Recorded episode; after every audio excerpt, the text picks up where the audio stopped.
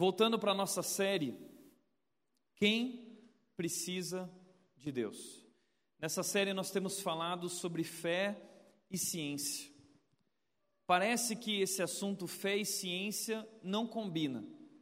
Tem muito cristão que quando fala de ciência já faz o sinal, né? Isso é coisa do capeta, isso é coisa do diabo. Foi colocada em nossas mentes essa ideia errada de que a ciência é algo do capeta, que a ciência não presta, que a ciência é contra a, a, a, Bíblia. Na verdade, não é assim. A verdade é que, sim, existem homens, existem cientistas que se levantam usando a ciência, aliás, abusando da ciência, para tentar defender que Deus não existe, ou que a religião não presta, ou que Deus não é bom. Mas a maioria dos cientistas, como temos visto até aqui, eles reconhecem existe algo mais, algo que a ciência não é capaz de descobrir, e muitos cientistas, como Einstein, disseram: Eu quero saber quem é esse Deus, eu quero conhecer esse Deus, eu quero ouvir como ele criou todas essas coisas maravilhosas, porque como vimos semana passada, quando nós olhamos para a criação, nós olhamos que esse Deus é de fato um Deus maravilhoso. Basta a gente sair numa noite como essa, uma noite estrelada, e nós olharmos para o céu e nós podemos reconhecer: uau, uau, Deus é o Criador de tudo isso. E quando os homens estão criando a ciência, o conhecimento a respeito do universo e do nosso planeta e da nossa existência, na verdade, eh, isso não vai contra a fé. Pelo contrário, o que eles vão provar e o que muitos cientistas chegam a conclusões estudando, como biólogos que vimos aqui, como William Lane Craig, que estudando a biologia, esse homem disse: Não, peraí, o ateísmo não traz as respostas que eu preciso, existe algo mais. E esse homem teve um encontro com Cristo. Quando o escritor C.S. Lewis, ele, ele teve também um encontro com Cristo, ele que era um ateu, e de repente ele entendeu, olhando para a criação, olhando para as leis naturais que existem, existe uma ordem no universo, peraí, existe um Deus.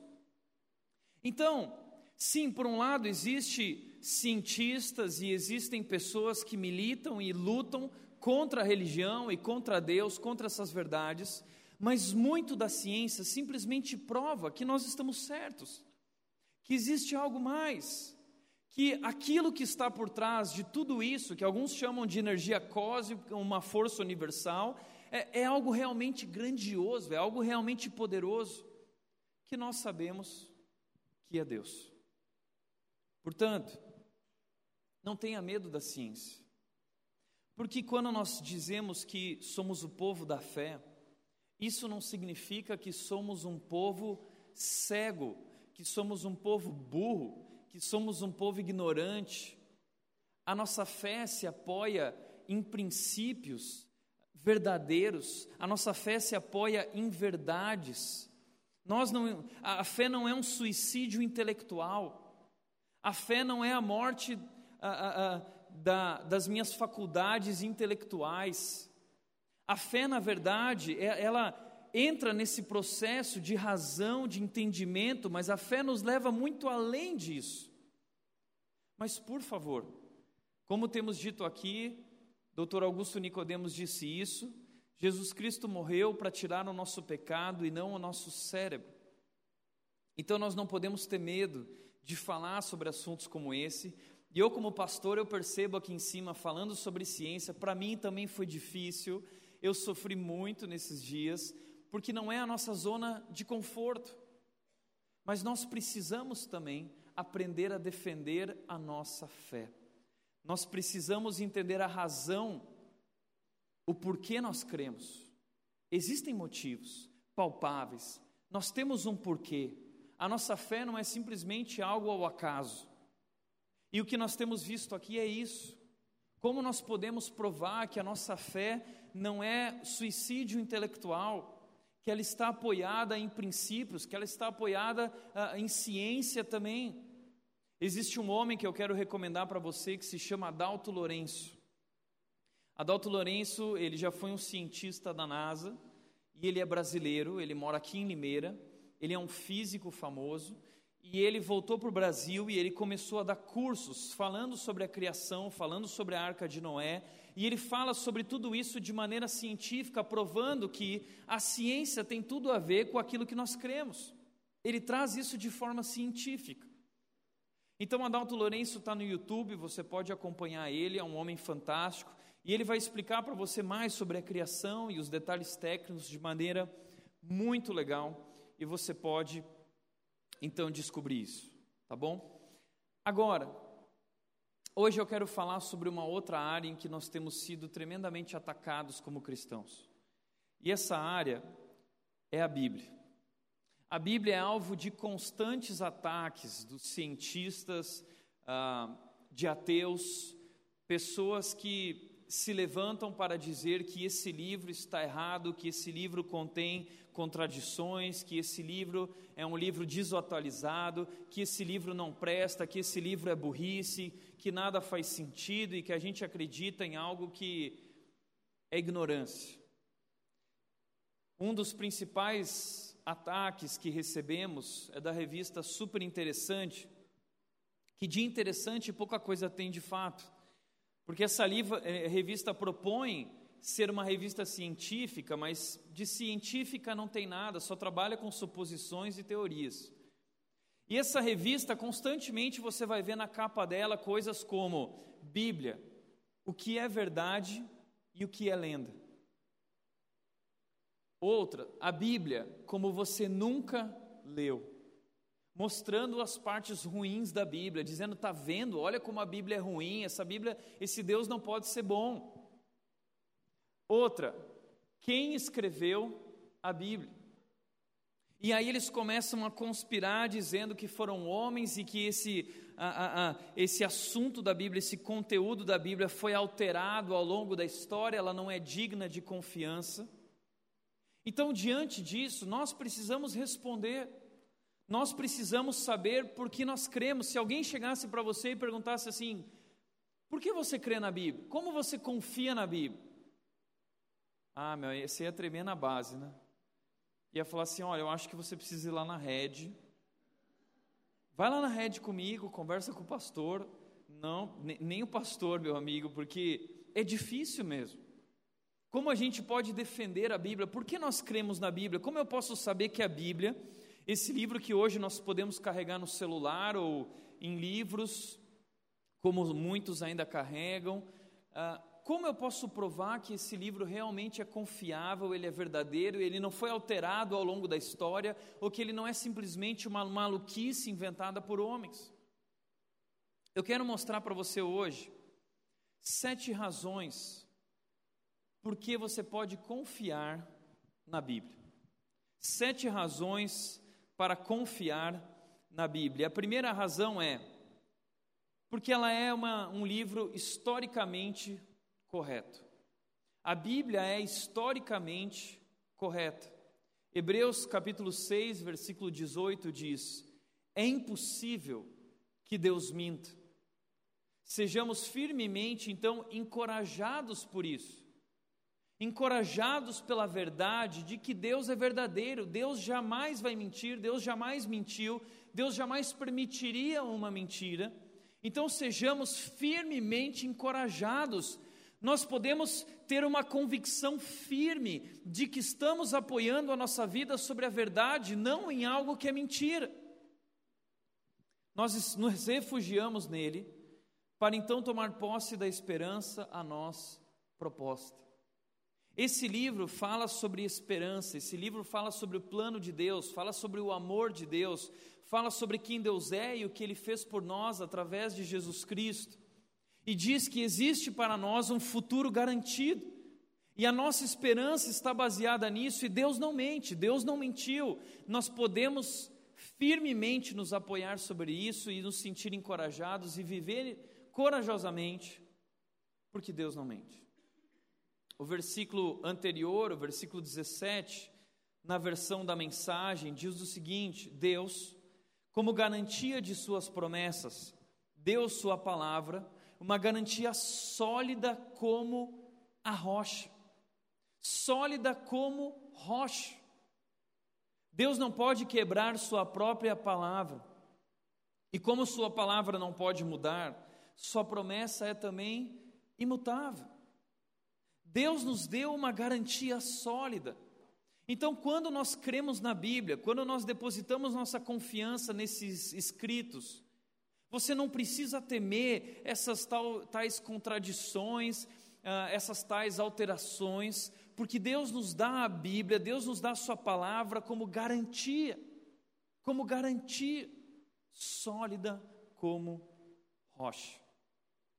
Aliás, Jesus Cristo disse certa vez que quem uh, ouve Suas palavras e apoia, alicerça sua vida sobre as palavras, é como um homem que construiu sobre a rocha. Mas quem não ouve, quem não leva isso a sério, é como alguém que construiu sobre a areia.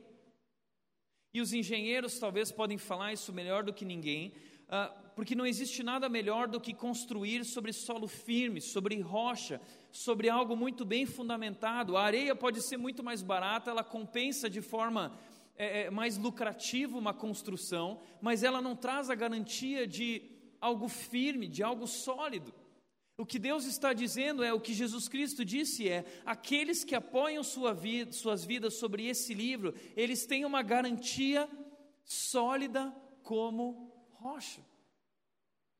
E a primeira coisa sobre isso é que a Bíblia, então, ela é um livro que é historicamente correto. Se você for verificar as, as histórias da Bíblia, tudo bate com a, aquilo que aconteceu de fato na antiguidade. Não é um livro mentiroso. Por quê? Como eu posso saber disso? Primeiro lugar, porque ela foi escrita por testemunhas oculares. A Bíblia não foi escrita por homens que receberam simplesmente uma revelação do nada, por exemplo, o Novo Testamento, oh, receberam lá. Não, foram homens que viveram com Jesus, foram homens que viram Jesus, foram homens que é, foram usados por Deus para escrever esse livro e Deus os inspirou de maneira uh, divina, de maneira sobrenatural, mas eles viram. Muitos desses homens, como Mateus, Marcos, João, Lucas, eles estavam lá na crucificação, vendo Jesus Cristo, nosso Senhor e Salvador, sendo crucificado. Eles viram Jesus Cristo ressuscitado. Que muita gente vai dizer assim: não, mas como eu posso saber que Jesus Cristo de fato ressuscitou? Na semana que vem nós vamos falar sobre a ressurreição de Jesus, quais são os fatos que comprovam que Jesus Cristo de fato ressuscitou. Porque nossa fé não está baseada em mentiras, a nossa fé não está baseada em ideias levianas, a nossa fé está baseada em verdades, e verdades que são históricas, e nós estamos vendo isso hoje com a Bíblia e semana que vem com a ressurreição. Ela foi escrita por personagens, homens e mulheres, que participaram dos fatos históricos e relataram sobre eles. Então, quando um historiador ele quer descobrir algo sobre o passado, ele vai buscar informação histórica a partir daqueles que viram e viveram os fatos. A Bíblia foi escrita principalmente por pessoas que participaram e testemunharam tudo isso. Por exemplo, Moisés estava lá quando o mar se abriu. Moisés viu tudo aquilo. E ele escreveu os cinco primeiros livros da Bíblia, chamado por nós de Pentateuco, conhecido pelos judeus também como a Torá. Foi Moisés quem escreveu, talvez com os seus copiadores, talvez com aqueles que trabalhavam junto com ele, escribas. Ele escreveu, ele viu. Josué estava lá quando as muralhas de Jericó caíram. Ah, e claro, a ciência vai dizer não, mas Jericó não tinha é, muralhas e não sei o quê. E existem muitas informações superficiais e levianas que, se você realmente não se aprofundar, você acredita. Existe muita gente propagando mentiras nessa área histórica. Os discípulos viram a Jesus ressuscitado e eles escreveram sobre isso. Então, o que nós temos é um livro que foi escrito por testemunhas que viram atestaram, então foram usadas por Deus para escrever a respeito desse livro. A Bíblia foi escrita por cerca de 40 autores, mais ou menos, num período de 1500 anos. Muitos desses homens nunca se conheceram. Ah, pessoas que escreveram a Bíblia foram reis, foram profetas, filhos de príncipes, foram escravos, foram pescadores, escreveram dentro de grutas, escreveram dentro do palácio, escreveram dentro de navios, escreveram em viagens, eles foram escrevendo tudo isso a partir daqueles, daquilo que eles viveram e viram, e ouviram também a respeito no teu, seu testemunho do Espírito Santo, Deus agindo e falando com eles. Portanto, nós podemos confiar na Bíblia porque ela é historicamente correta. E a segundo motivo pelo qual nós podemos confiar na Bíblia é porque ela foi copiada com extremo cuidado. Então, hoje, se alguém falar assim, tá bom, Tiago, mas cadê então o livro para eu ver? O livro que foi escrito por Paulo, eu quero ver com os meus olhos a, a, aquela carta que foi escrita com os punhos de Paulo. Eu quero ver então, Tiago, essa Bíblia original.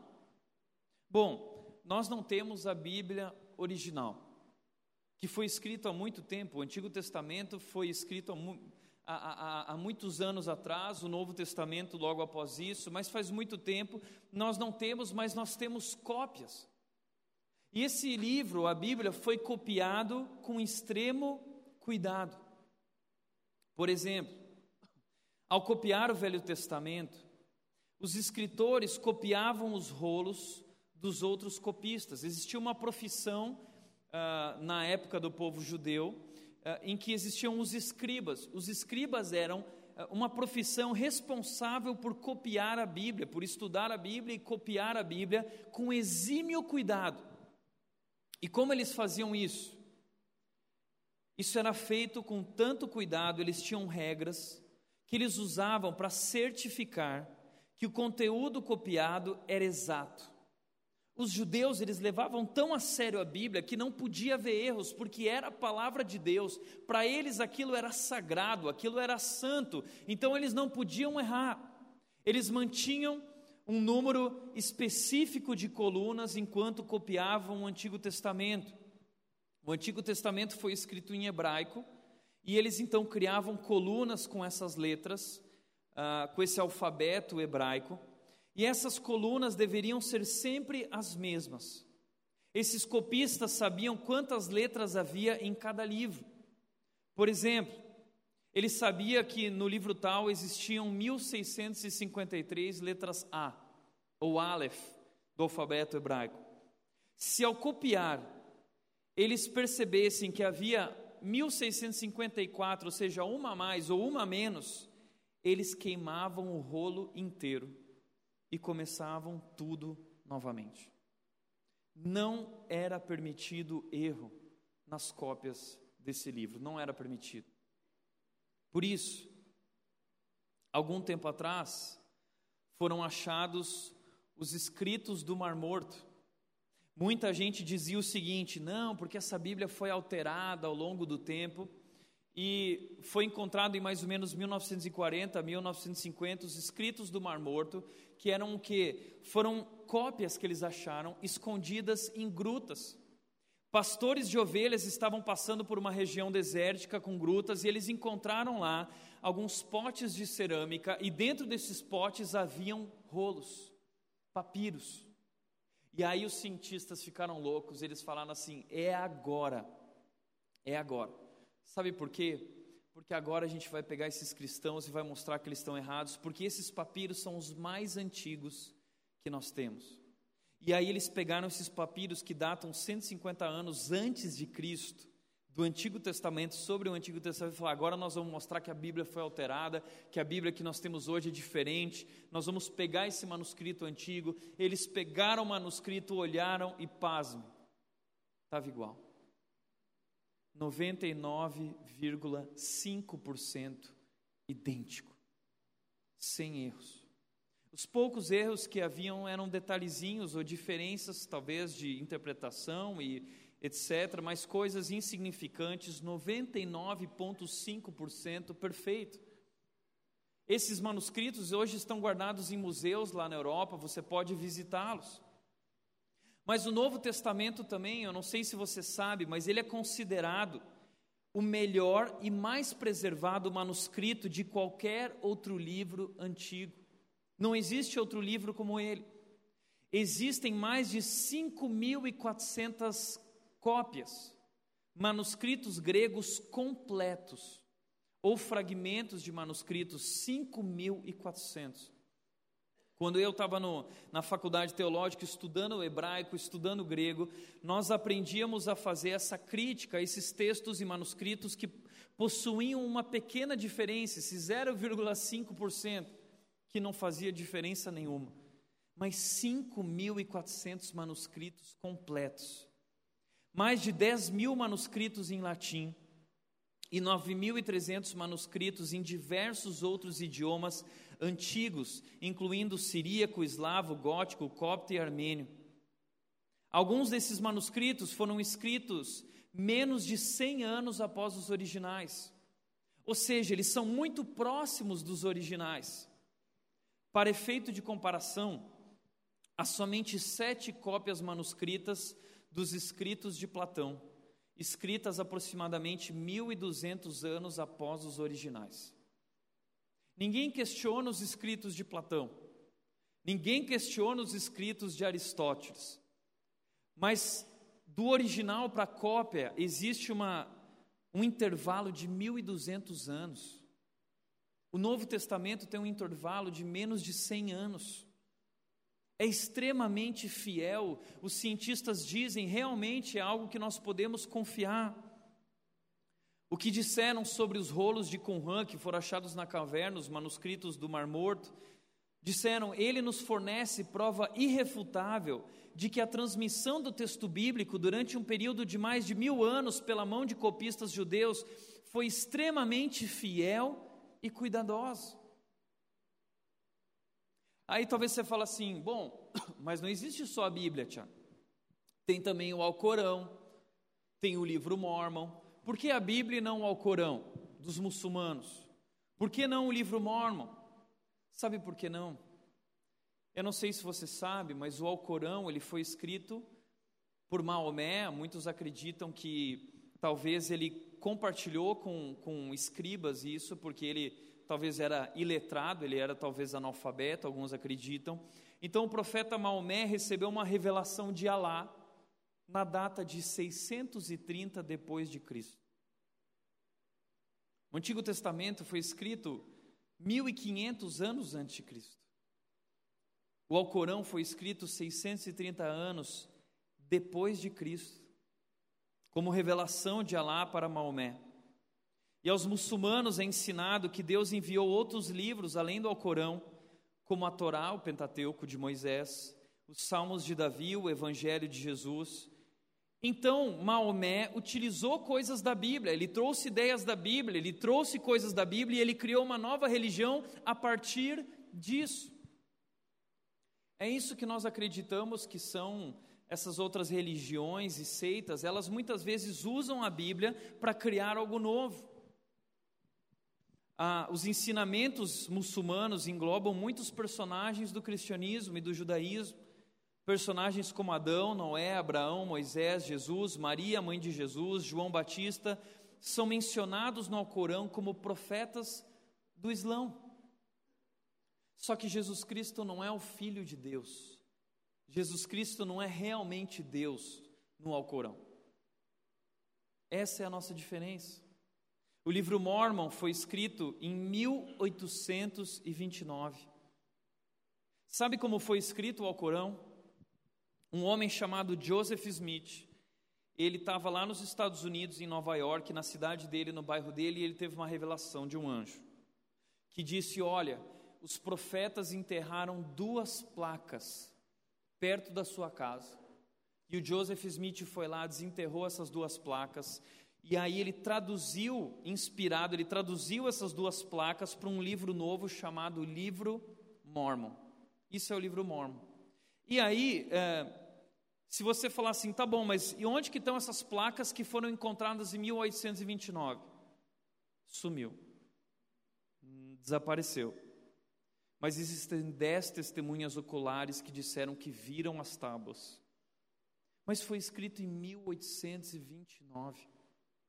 Peraí, nós estamos falando de um livro, a Bíblia, que é um livro fantástico. É um livro que não existe nenhum outro na antiguidade inúmeras cópias comprovando em inúmeras outras línguas, outros povos que também receberam tudo isso, povos do Egito, povos da África que carregavam também a palavra de Deus, que levaram, como eunuco, que levou para sua terra da, na, na Etiópia.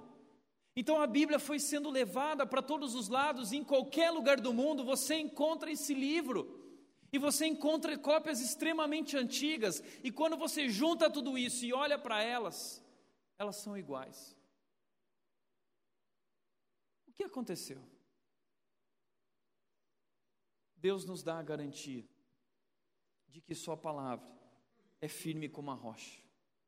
Deus, de forma sobrenatural, preservou esse livro maravilhoso para que nós tivéssemos acesso a ele. Portanto, o doutor Ravi Zacarias, que eu tive a oportunidade de conhecer na Indonésia, ele disse o seguinte: em termos reais, o Novo Testamento é facilmente o escrito antigo melhor atestado. Em termos da enorme quantidade de documentos, de espaço de tempo entre os eventos e os documentos, e da variedade de documentos disponíveis para sustentá-lo ou contradizê-lo, não há nada, nada nas evidências dos antigos manuscritos que comprometa tal credibilidade e integridade de texto. A Bíblia foi preservada, você pode confiar. E quando você vai estudar a Bíblia de forma mais técnica, você fica maravilhado, porque você olha para isso e você diz: é impossível. É impossível depois de tantos anos, sem computador, sem todas essas coisas da tecnologia, ele se manter fiel. É impossível. Como isso aconteceu?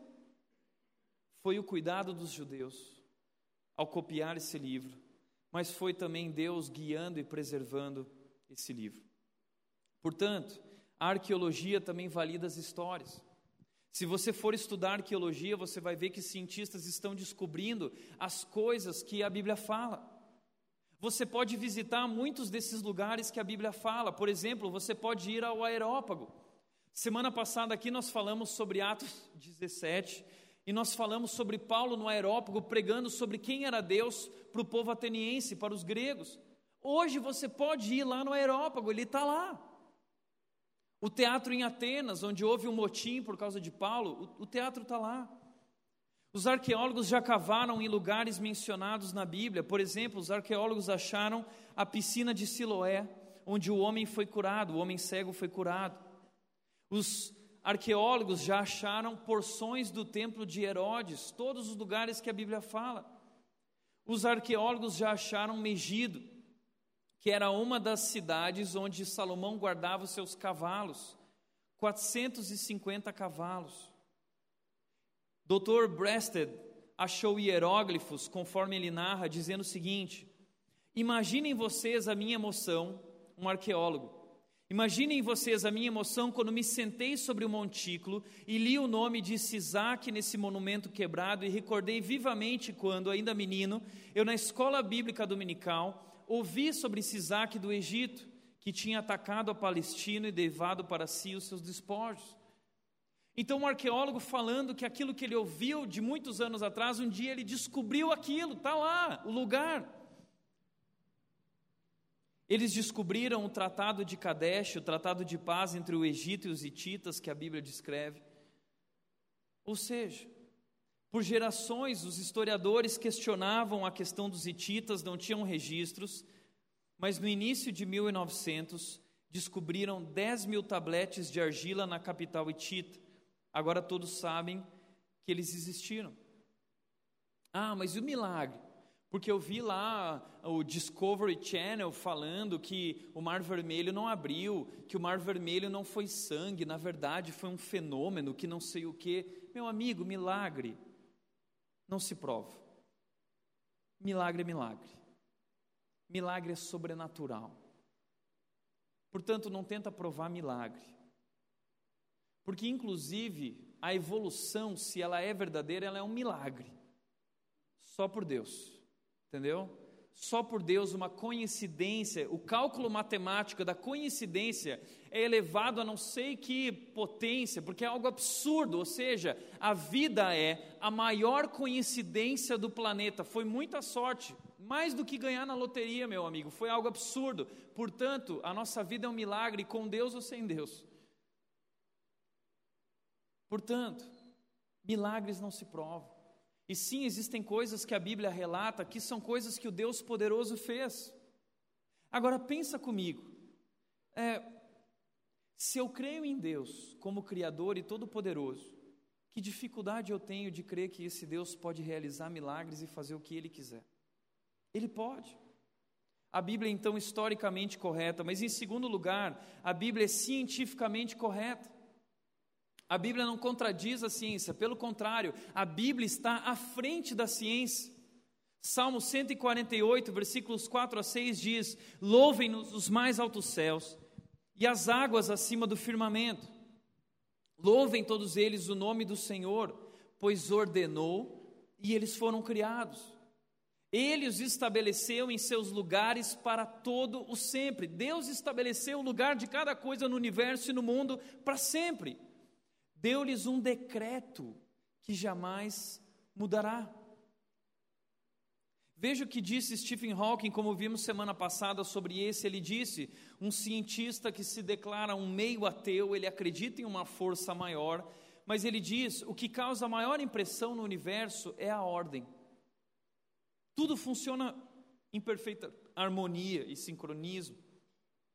Quanto mais descobrimos sobre o universo, mais vemos que ele é governado por leis, por decretos racionais. E uma pergunta continua: por que o universo dá seu trabalho de existir? Se quiserem, vocês podem definir Deus como a resposta para essa pergunta.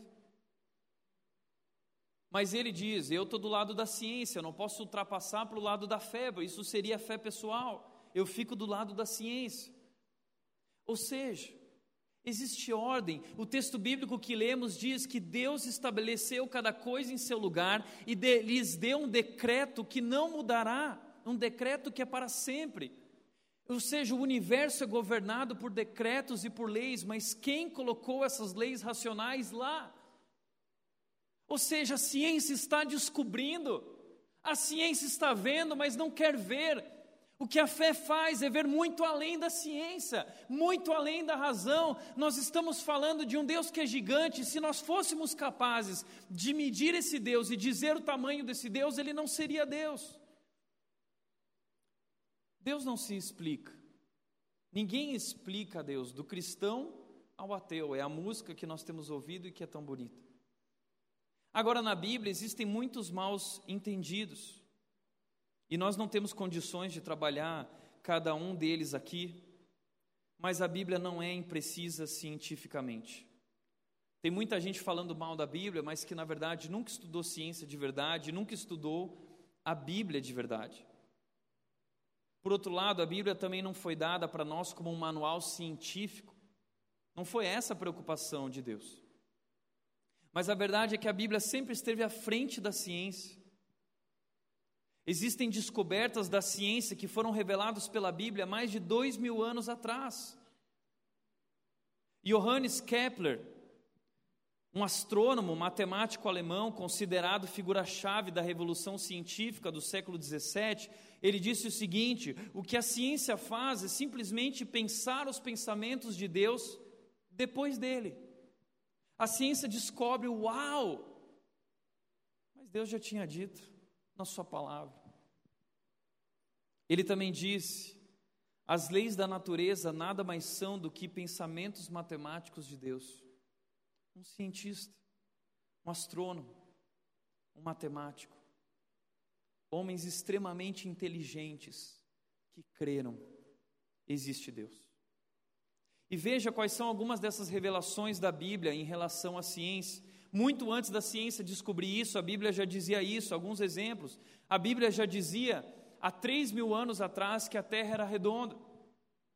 O livro de Isaías 40, 22 diz que Deus se assenta no seu trono acima da cúpula da terra, cujos habitantes são pequenos como gafanhotos. Ele estende os céus como um forro e os arma como uma tenda para neles habitar. Quem estava aqui semana passada e viu a imagem que eu mostrei do universo, da nossa galáxia, a Via Láctea, percebeu como a Terra é de fato essa cúpula, é, é, é, é essa esfera, é um círculo. Nenhum versículo na Bíblia diz que a terra é plana, nem um pouco. Na verdade, a Bíblia disse o contrário. 2.600 anos atrás. Muito antes de qualquer pessoa saber disso.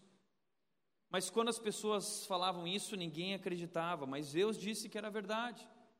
A cúpula é uma esfera, é um círculo. E Ele está dizendo: Deus se assenta em seu trono acima desse círculo, cujos habitantes são pequenos como gafanhotos, Ele estende os céus como forro. Caramba, que imagem é essa que Isaías teve? Muito antes da ciência. Por outro lado, a Bíblia também diz que a terra estava suspensa. Jó 26, 7 diz: Ele estende os céus do norte sobre o espaço vazio, suspende a terra sobre o nada. Ele estende sobre o espaço vazio. Ele suspendeu a terra sobre o nada, não tem nada segurando a terra. Por milhares de anos, as pessoas acreditavam que a terra tinha que ser sustentada por algo, alguma coisa segura a terra. Dependendo da cultura que você vivia, existiam crenças diferentes para explicar isso. A cultura grega sustentava que o mundo era um gigante Atlas, um titã. Eles acreditavam nisso. Por milhares de anos, os hindus acreditaram que a terra estava sentada na parte de trás dos elefantes gigantes. Elefantes gigantes e a terra atrás deles. E quando os elefantes ah, se mudaram, mudaram de lugar, é isso que causa os terremotos. Entendeu agora? É verdade. Eles acreditavam que os elefantes gigantes estavam na parte de trás de uma tartaruga marinha gigante. E a tartaruga marinha gigante estava na parte de trás de uma serpente marinha gigante que nadou por um mar cósmico. É, isso é o que eles acreditavam durante muito tempo em uma região do mundo. Por isso que crer no que nós cremos não é um atestado de ignorância espiritual, de maneira nenhuma, o que nós cremos faz sentido. A Bíblia já dizia muito antes tudo isso. Moisés, ele era hábil e educado em toda a sabedoria dos antigos egípcios.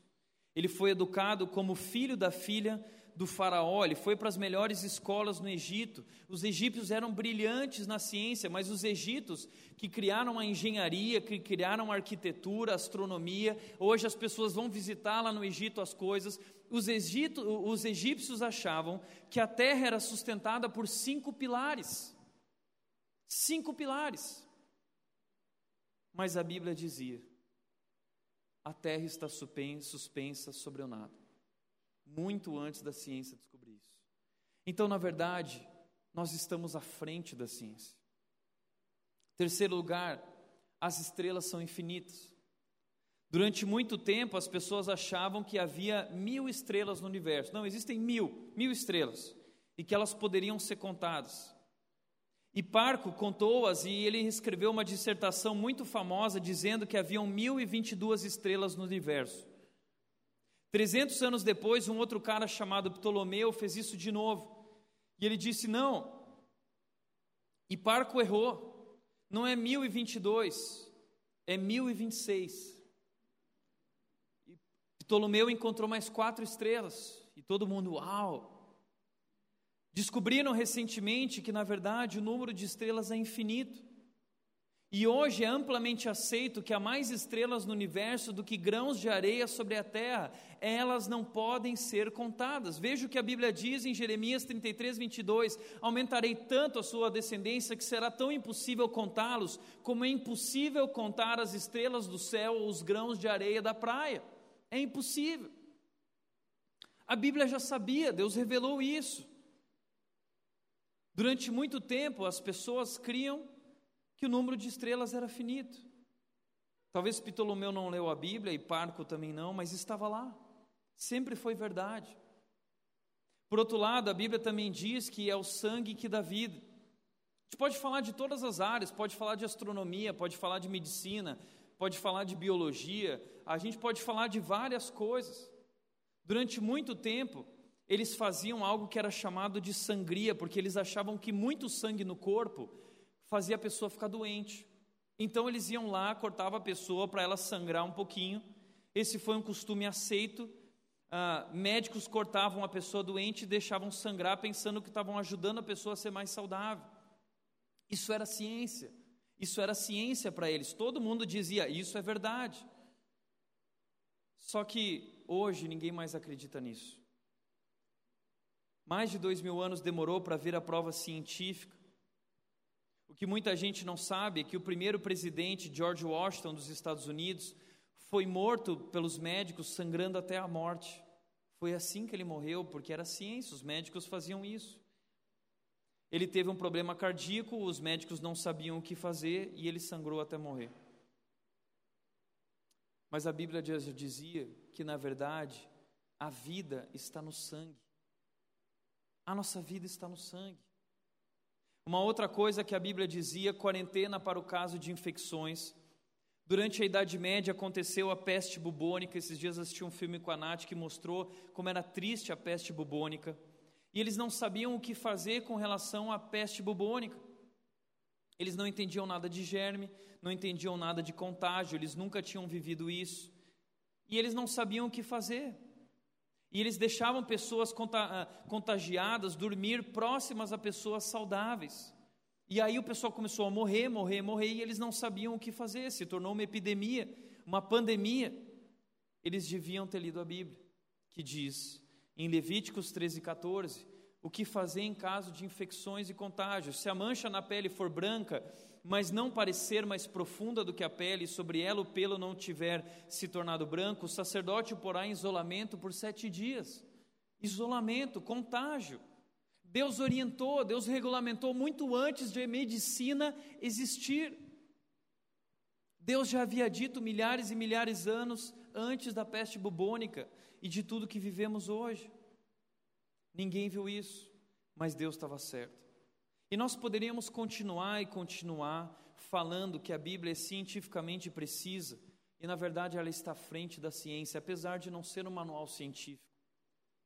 Terceiro lugar, a Bíblia não só é historicamente correta, cientificamente correta, mas ela é profeticamente correta. O que significa isso? Isso significa que as previsões da Bíblia se tornaram realidade, todas elas. O Antigo Testamento nos traz muitas profecias, mas nenhuma delas foi dada por homens, feio de Deus. Veja o que diz Pedro em 2 Pedro: Antes de mais nada, saibam que nenhuma profecia da Escritura provém de interpretação pessoal, de uma ideinha de qualquer um. Pois jamais a profecia teve origem na vontade humana, mas homens falaram da parte de Deus, impelidos pelo Espírito Santo, dirigidos por Deus, guiados por Deus. Então o Antigo Testamento está cheio de profecias, milhares e milhares de profecias, onde, onde Deus diz: isso vai acontecer em tal e tal hora, de tal e tal maneira. E ao longo de todos os séculos, milhares dessas profecias já se cumpriram, cada uma delas exatamente como Deus disse. E existem algumas ainda que vão ser cumpridas. Se você for estudar as profecias do Antigo Testamento, você vai olhar para elas e ver o cumprimento delas no Novo Testamento, e você vai falar assim: uau! De fato, esse livro é um livro sobrenatural, porque o que foi falado no passado, comprovadamente falado no passado, aconteceu. Não é que nem Mostradamus, que todo mundo achou que o mundo ia acabar e não acabou. As profecias dadas pelos profetas aconteceram. Vai estudar a Bíblia e você vai se maravilhar com isso, elas realmente aconteceram. No Antigo Testamento há mais de 300 profecias sobre Jesus, onde ele ia nascer, como ele ia morrer, como tudo aconteceria. Qual a chance de acertar isso? É preciso mais fé para que isso é coincidência do que isso é de fato um fato real. Durante os tempos bíblicos, ninguém queria ser profeta. Sabe por quê? Porque existia uma lei em Israel. A profecia tinha que ser 100% correta. Se você errasse apenas uma vez, você era considerado um falso profeta e seria condenado à morte. Ninguém queria ser profeta. Hoje em dia todo mundo quer ser profeta. Naquela época, ia ser bom se fosse assim hoje, né? Olha. Ninguém queria ser profeta, porque tinham medo. Mas os profetas que falaram, falaram da parte de Deus. E as profecias se cumpriram. A Bíblia também diz, Mateus 25, 26, 56, Jesus Cristo disse: Mas tudo isso aconteceu para que se cumprissem as escrituras dos profetas. Jesus está dizendo: tudo isso está acontecendo como os profetas escreveram, tudo isso tem a ver. E eles disseram blasfemo, porque Jesus estava dizendo: Eu sou, é, essa Bíblia está falando sobre mim. Tudo aconteceu como os profetas falaram. Jesus, então, ele está é, trazendo para si essa autoridade de ser o filho de Deus. E eles não aceitaram, os judeus. Quarto lugar, a Bíblia é tematicamente unificada. A Bíblia trata sobre um tema apenas. Ela fala sobre tudo, mas tudo fala sobre uma pessoa só: Jesus Cristo. Lucas 24, 27 diz que Jesus, começando por Moisés, pelo Pentateuco e todos os profetas, explicou-lhe o que contava a respeito dele em todas as Escrituras. Talvez você ache a Bíblia muito difícil de ser estudada, você olha para tudo isso e diz: Eu não entendo nada, mas tudo isso é sobre Jesus e você precisa ser orientado para aprender a enxergar Jesus por todo o Antigo Testamento, porque todo o Antigo Testamento aponta para Jesus, para o Messias. E Jesus, quando vem ao mundo, ele explica isso para as pessoas, dizendo: é sobre mim, sou eu. Trabalho o mesmo tema de capa a capa, do Gênesis ao Apocalipse, do começo até a nossa redenção, a glorificação, Jesus é o foco. E por que isso é tão especial? Que livro você conhece que foi escrito por 1500 anos, durante 1500 anos, por 40 autores diferentes e nunca perdeu o foco nem se contradisse? Homens que não se conheceram. 1500 anos a partir do primeiro livro ao último livro, por 40 autores diferentes, em três continentes diferentes, em três línguas diferentes, eles não sabiam um sobre o outro. Eram reis, eram soldados e pastores, sacerdotes e príncipes, historiadores, pescadores, coletores de impostos, acadêmicos, empresários, que escreveram dentro de grutas, de navios, de palácios, prisões e desertos. Como você acha que tudo isso tem a mesma história, aponta para a mesma história? Como que eles sabiam de tudo isso? Tudo na Bíblia é sobre Jesus. As imagens, as metáforas, as analogias, as ilusões, tudo é nas Escrituras, do começo ao fim, é sobre o plano de Deus para resgatar as pessoas e construir uma família para a eternidade. Mas a estrela da história é Jesus. E você pode ver em Jesus em todos os livros. Isso é incrível. A Bíblia é tematicamente unificada. Jesus Cristo disse: Vocês estudam cuidadosamente as Escrituras porque pensam que nelas vocês têm a vida eterna, e são as Escrituras que testemunham a meu respeito. A Bíblia está testemunhando: Jesus Cristo existe, Jesus Cristo virá, Jesus Cristo veio e Jesus Cristo voltará. Certa ocasião, Felipe foi levado pelo Espírito Santo até um eunuco, um homem que era ah, ah, da Etiópia. Provavelmente era um homem negro, e diz a Bíblia que esse homem foi para Jerusalém para encontrar a Deus, para descobrir quem era Deus. Mas um, alguém, um eunuco, pela lei de Israel, pela religiosidade que eles tinham, ele não podia participar do culto real lá com todos os judeus, e ele não teve a chance de realmente questionar e fazer as perguntas que ele gostaria. E quando ele estava voltando para a terra dele, mais de mil quilômetros de distância, Deus, então, interessado por ele, porque muito antes de você estar interessado por Deus, Deus já estava interessado por você. E Deus vai ao encontro, levando Felipe ao encontro do eunuco, e o eunuco estava lendo os papiros. E Felipe olha para a carruagem lá passando e diz assim: Meu amigo, você está entendendo o que você está lendo?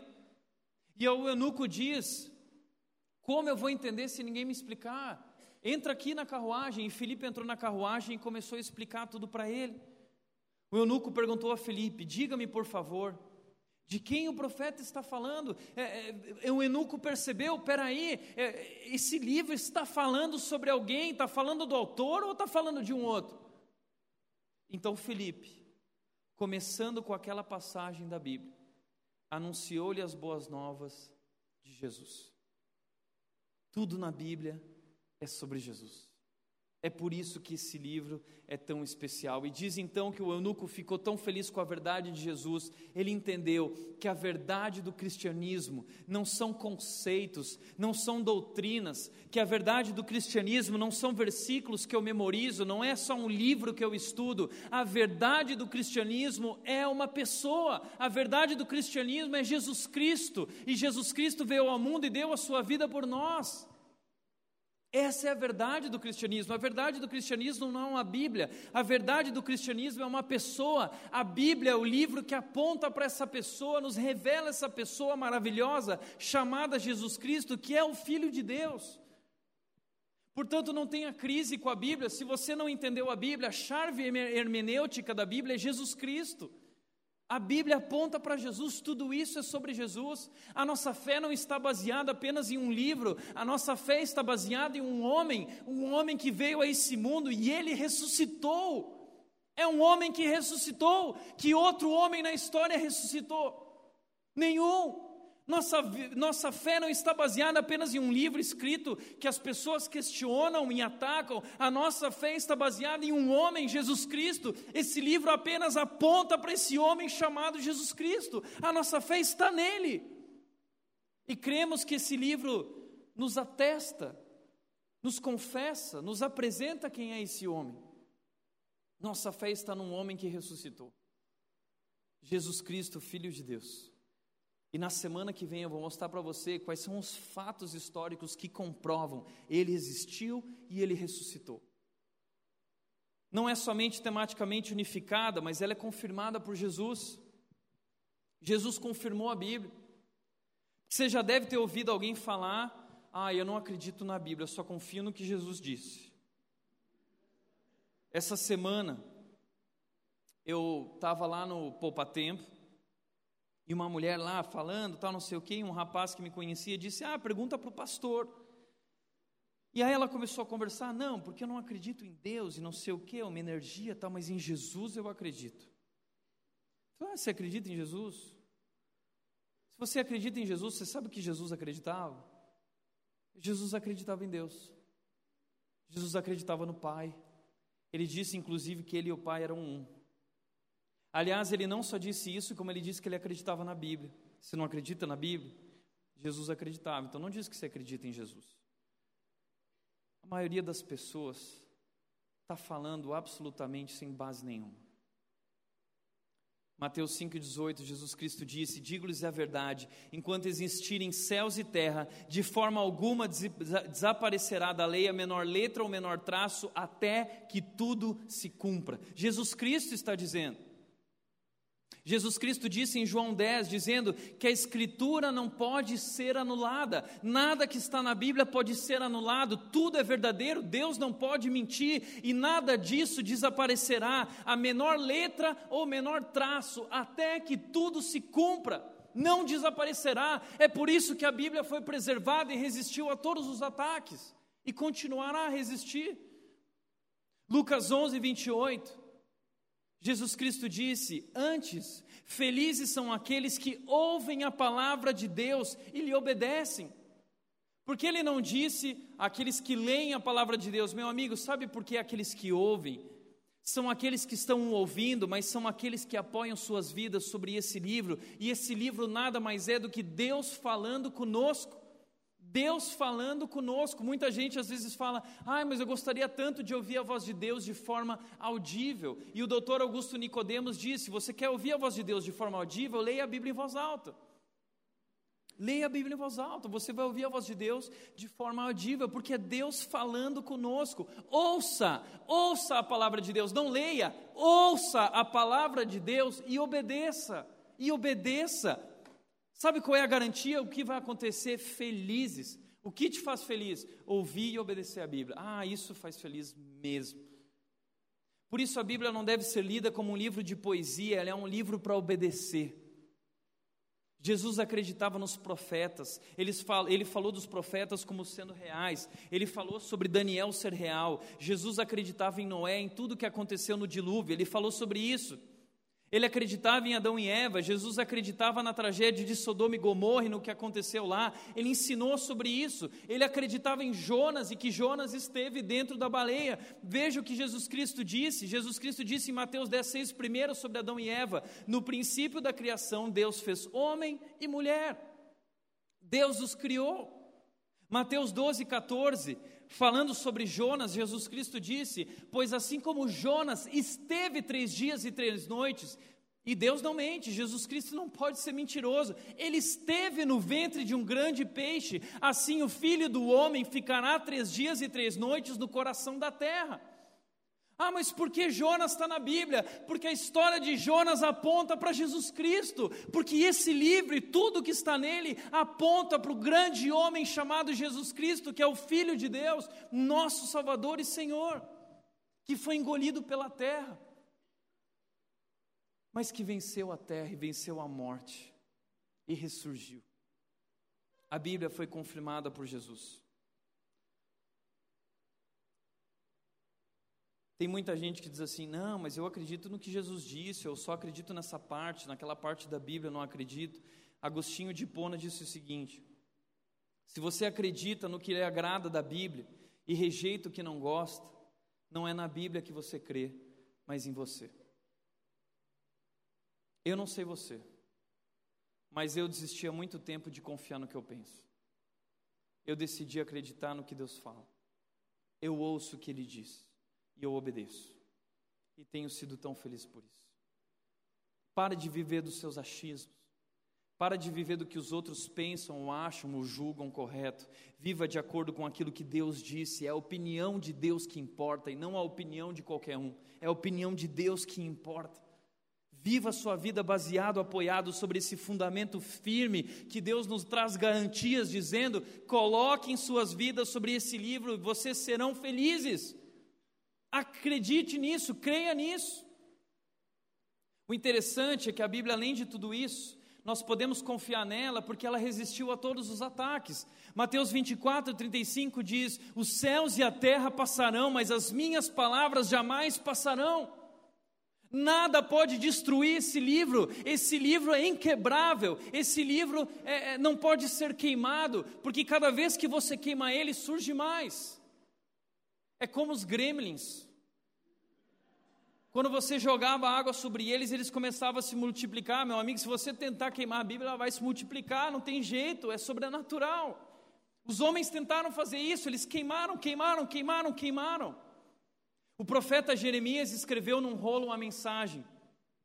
E o servo de Jeremias, Baruque, ele leu essa mensagem na presença dos príncipes de Judá e levaram tudo isso para o rei Jeoaquim.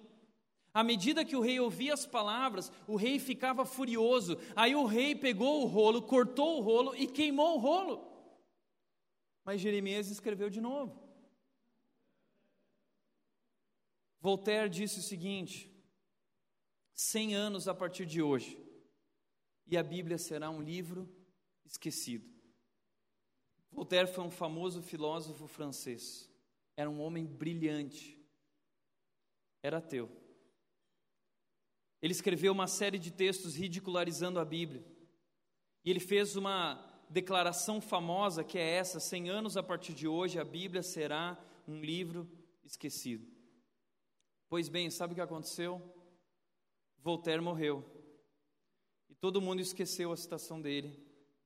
E por causa de 100 anos, a casa dele foi usada como depósito de livros para a Sociedade Bíblica Francesa. A casa dele virou depósito de Bíblia. Hoje a casa é um museu. As pessoas se esqueceram de Voltaire, mas ninguém esquece a Bíblia. Porque Deus disse: o céu e a terra passarão, mas a minha palavra nunca passará. Pedro disse: Pois toda a humanidade é como a relva, e toda a sua glória é como a flor da relva. A relva murcha e cai a sua flor, mas a palavra do Senhor permanece para sempre.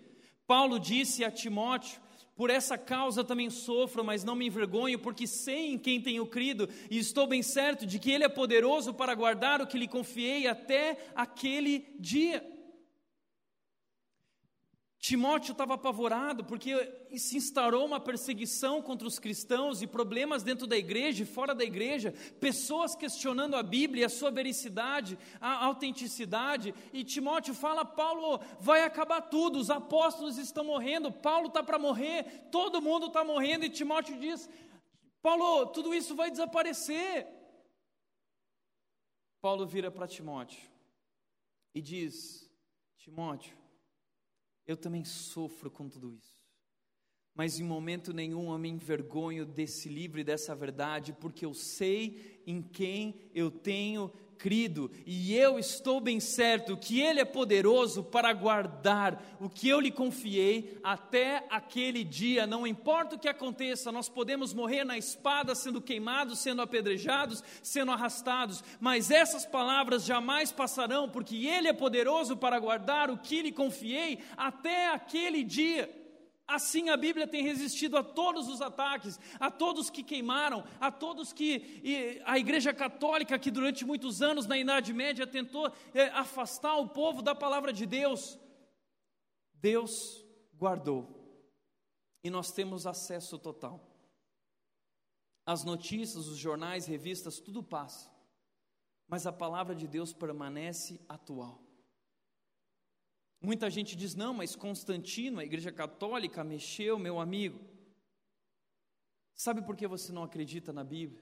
A verdade é, porque você não quer que seja verdade. Ninguém nega a Bíblia a não ser que seja do seu interesse. Ninguém nega a Deus a não ser que seja do seu interesse. Sabe por quê? Porque a Bíblia diz que você é imoral, mas você não quer ser chamado de moral. Porque a Bíblia diz que você está errado, mas você não quer ser chamado de alguém que está enganado. É como você dizer: Eu não acredito na lei da gravidade. Não adianta você ignorar a lei da gravidade e pular do prédio dizendo: Eu não acredito na lei da gravidade. Você vai se esborrachar. A mesma coisa é quando você diz: Eu não acredito na Bíblia. Isso só vai te machucar mais, você vai quebrar a cara. Busque esse livro encontre a verdade. Sétimo, último lugar para nós encerrarmos. Além de tudo isso que eu falei, eu acho que o mais especial, além de tudo isso ser sobre Jesus, é que a Bíblia tem um poder transformador. A Bíblia tem um poder transformador. João 8, 31 a 32 disse: Disse Jesus aos judeus que haviam crido nele: se vocês permanecerem firmes na minha palavra, verdadeiramente serão meus discípulos e conhecerão a verdade, e a verdade os libertará. Se vocês permanecerem firmes na minha palavra, a verdade os libertará. Você já experimentou a cura, a restauração, a transformação que vem a partir desse livro? É algo maravilhoso.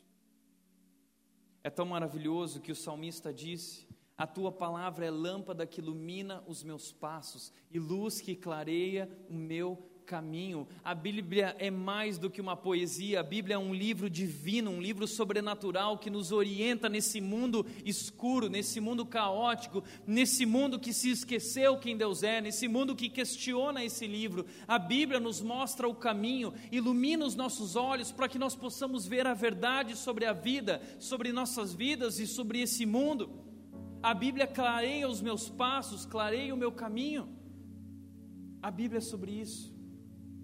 E Davi disse o seguinte: quando eu estudo a tua palavra, eu me torno mais sábio que os meus inimigos, eu me torno mais sábio que os meus mestres, eu me torno mais sábio que os anciãos, porque esse livro tem um poder chamado sabedoria espiritual, que nos traz um discernimento divino do que é certo, do que é errado, do que realmente é a vida, de quais são as escolhas que eu devo fazer e não devo fazer. Esse livro é um livro maravilhoso. Não sou só eu quem digo isso.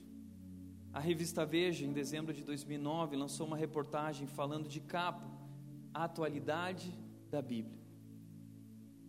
Milhares de anos depois, dizia a capa, milhares de anos depois de escritos, os livros sagrados ainda fascinam, consolam e ensinam.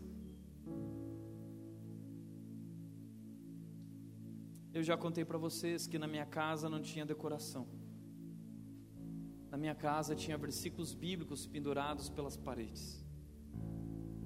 Quando eu acordava, olhava para cima, na minha cama, no meu armário, no espelho do banheiro, no corredor de casa, na sala de casa, sentado no jantar, na mesa de jantar, olhando para aquela parede com um versículo em letras garrafais dizendo: Ide por todo mundo e pregai o evangelho a toda criatura. E todos os dias eu comia olhando para aquilo, até que um dia aquelas palavras saltaram da parede e vieram habitar no meu coração. E só o que eu podia fazer era rir. Mãe e pai, eu estou indo. A Bíblia diz: vá, eu estou indo. A Bíblia transformou a minha vida. Contei para vocês do dia em que eu trabalhei um mês com o meu avô e no final do mês eu fui ganhar o dinheiro lá no comércio, subi aquela escada e recebi os 150 reais do pagamento. Mas aqueles 150 reais foram tão preciosos para mim, porque com aquele dinheiro eu comprei minha primeira Bíblia. E eu lembro de um dia que aquela Bíblia chegou. E eu mergulhei durante a madrugada lendo aquele livro maravilhoso e descobrindo as maravilhas sobre esse Deus tão incrível, esse Deus poderoso, esse Deus que é gigante, esse Deus que é o Deus criador, esse Deus que fez tudo isso. Homens e mulheres deram as suas vidas, escreveram esses livros com sangue, com suas vidas. Eles morreram crucificados, eles foram arrastados, eles foram apedrejados. Eles deram as suas vidas por isso, porque eles sabiam que isso era verdade. Como você tem vivido? Experimente esse poder transformador que a palavra de Deus traz, quando aponta para Jesus Cristo. Se relacionar com Jesus Cristo é também se relacionar com a Sua palavra. Ela nos apresenta esse Deus, quem Jesus Cristo é, e essa palavra diz que Jesus Cristo é a expressão exata do Pai. Nós temos tudo que nós precisamos para viver, mas nunca estivemos tão perto da Bíblia e tão distantes. No passado, na antiguidade, poucas pessoas tinham acesso aos papiros. Nós hoje temos acesso a tudo isso, inúmeras versões. Você pode checar o grego, pode checar o original, o hebraico. Você pode ler na versão da mensagem, da nova tradução da linguagem de hoje. Você pode ler na NVI. Você pode ler uma, uma versão mais agradável a você, como a revista atualizada ou corrigida. Nós temos todas as versões possíveis. Nós temos todas as explicações, interpretações para nos ensinar, para nos mostrar o que Deus está dizendo e o que Deus está dizendo dizendo é: Eu amo você, eu amo você, eu enviei meu filho Jesus Cristo para que ele desse a vida por você e eu quero transformar a sua vida. É isso que Deus diz. É sobre isso esse livro. É por isso que ele é tão maravilhoso. Por isso a sabedoria bíblica está clamando, falando conosco mas nós precisamos tomar uma decisão em quem nós vamos acreditar, onde vamos apoiar a nossa vida, o que será autoridade na sua vida, qual voz você vai ouvir, você precisa decidir. É o que o mundo diz, é o que o seu amigo disse, é o que sua amiga disse, é o que o seu pai e sua mãe disseram, ou é o que Deus diz, a palavra de Deus, Jesus Cristo dizendo. Você precisa decidir. Romanos 12, 2 diz: Não se amoldem ao padrão deste mundo, mas transformem-se pela renovação da sua mente. Não se tornem como o mundo, não pensem como eles, não tomem o padrão deles, não vivam dos achismos deles, não acreditam nas verdades deles, mas transformem-se Acreditem na verdade de Deus, renovem a sua mente, apoiem suas vidas nessa garantia sólida, firme como a rocha, para que vocês sejam capazes de experimentar e comprovar a boa, agradável e perfeita vontade de Deus. Vocês serão felizes. Vocês serão felizes.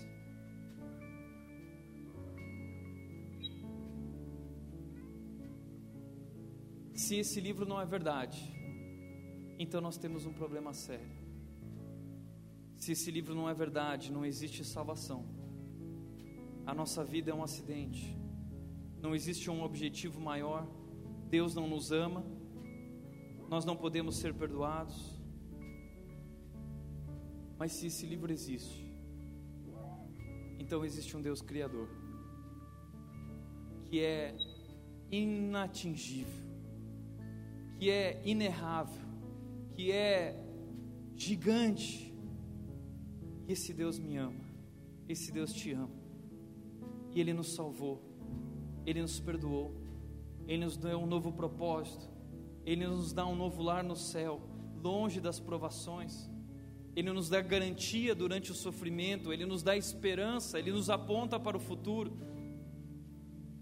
Decida como você quer viver, mas eu e minha casa, nós vamos servir ao Senhor, nós vamos seguir ao Senhor, nós vamos obedecer a Sua palavra, e eu nunca vou abrir mão disso, você não deveria abrir mão também. Portanto, para refletir e praticar, primeiro lugar, qual o critério que dita o que você acredita? A Bíblia, a cultura ou o seu achismo? Se a Bíblia é a palavra de Deus, a voz de Deus falando conosco, o que você precisa fazer hoje em sua vida para ouvi-la? Você tem gastado tempo na palavra, você tem buscado a Deus e buscado Jesus Cristo também através desse livro maravilhoso. É maravilhoso, transforma o nosso viver Terceiro, você sabe manusear bem a sua Bíblia. Tem buscado conhecer a Deus através desse livro único. Meu amigo, dedique a sua vida a isso. Porque a vida não é sobre mim, não é sobre você, a vida é sobre Ele. E esse livro nos revela quem Ele é. E o amor que Ele tem por nós, através de Jesus. E essa é a melhor parte da vida. Não perca seu tempo correndo atrás de outras coisas. Busque a Deus. Ouça a voz de Deus gritando para você através da sua palavra maravilhosa. Confie na sua palavra. Amém? Feche teus olhos.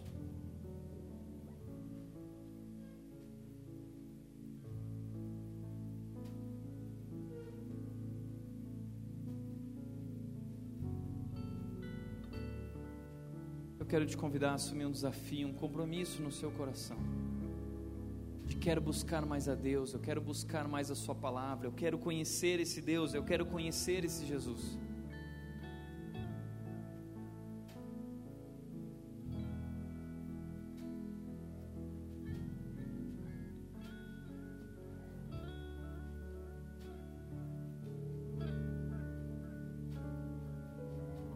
Pai, nós queremos clamar nessa noite a Ti. Queremos te agradecer, porque o Senhor nos deixa a Tua palavra, um livro tão incrível que resistiu a todos os ataques. Tantos homens tentaram sufocá-lo, tantas pessoas tentaram destruí-las, mas o Senhor nos deu essa garantia sólida e o Senhor a fez permanecer e o Senhor a tem guardado, e nós temos acesso a esse livro maravilhoso que aponta para Ti, que aponta para Jesus Cristo. Que nós possamos dedicar a nossa vida a esse livro, e através desse livro, conhecer Jesus, conhecer o Deus que nos ama, o Deus que nos quer fazer felizes. Assim, Deus, nós nos rendemos a Ti gratos pela vida de tantos homens, Deus, que com, tanto esmero dedicaram suas vidas, abriram mão de suas vidas para escrever e para guardar esse livro. E hoje, Deus, nós assumimos esse compromisso. O compromisso de sermos os guardiões da tua palavra, defensores da fé. E nós daremos a nossa vida. E tudo que temos será, Deus, para anunciar a tua grandeza.